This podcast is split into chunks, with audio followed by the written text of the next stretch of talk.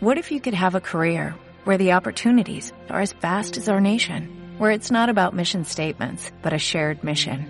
At U.S. Customs and Border Protection, we go beyond to protect more than borders, from ship to shore, air to ground, cities to local communities. CBP agents and officers are keeping people safe.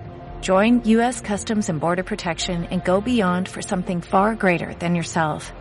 Learn more at cbp.gov/careers.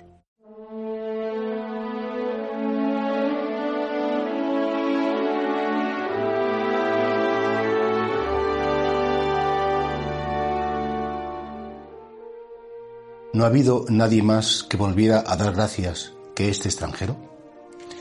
A Jesús le gusta la gratitud, no porque Él necesite nuestras alabanzas, ni que Él sea más grande porque le demos muchas veces las gracias, no una especie de megalómano que está deseando que le hagan la ola a todas horas, no, Él no lo necesita, pero sabe que ese dar gracias, esa gratitud, nos engrandece a nosotros. ¿Por qué?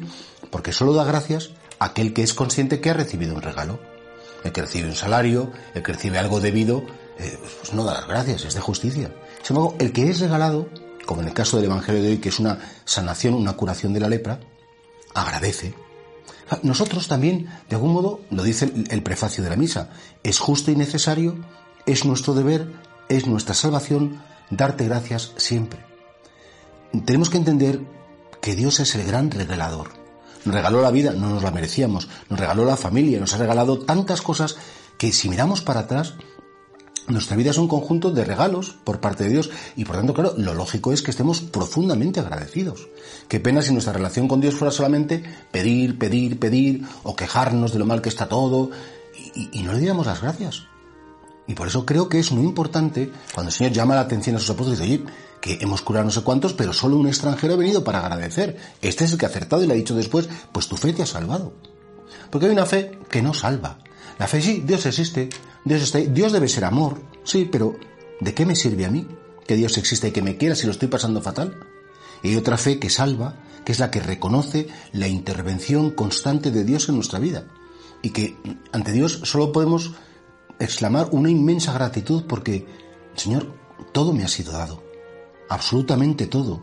Y si algo no me has querido dar, porque ahora me falta la salud, porque me falta un familiar, porque me falta algo. Tú sabes por qué, Señor, sabes que me hará mucho bien, que a lo mejor lo que yo tanto he deseado, tanto he anhelado, en la vida eterna se me dará multiplicado por todo. Dios sabe más.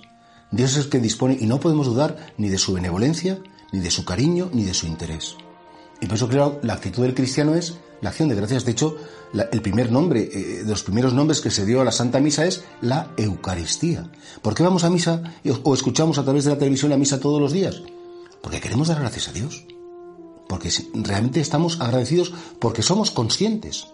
Solo se salvará aquel que agradece a Dios. Solo podrá acceder a la salvación aquel que tiene muy claro que Dios le ha cuidado siempre y que Dios le ha atendido y ha estado pendiente, en definitiva, que Dios ha sido muy cariñoso con él. Si estás enfadado con Dios o estás disgustado con la vida o piensas que la vida te ha tratado mal, párate un momento y reconoce ante tu Señor que te ha dado tantas cosas tan inmerecidamente que en el fondo solo puedes decir gracias de todo corazón.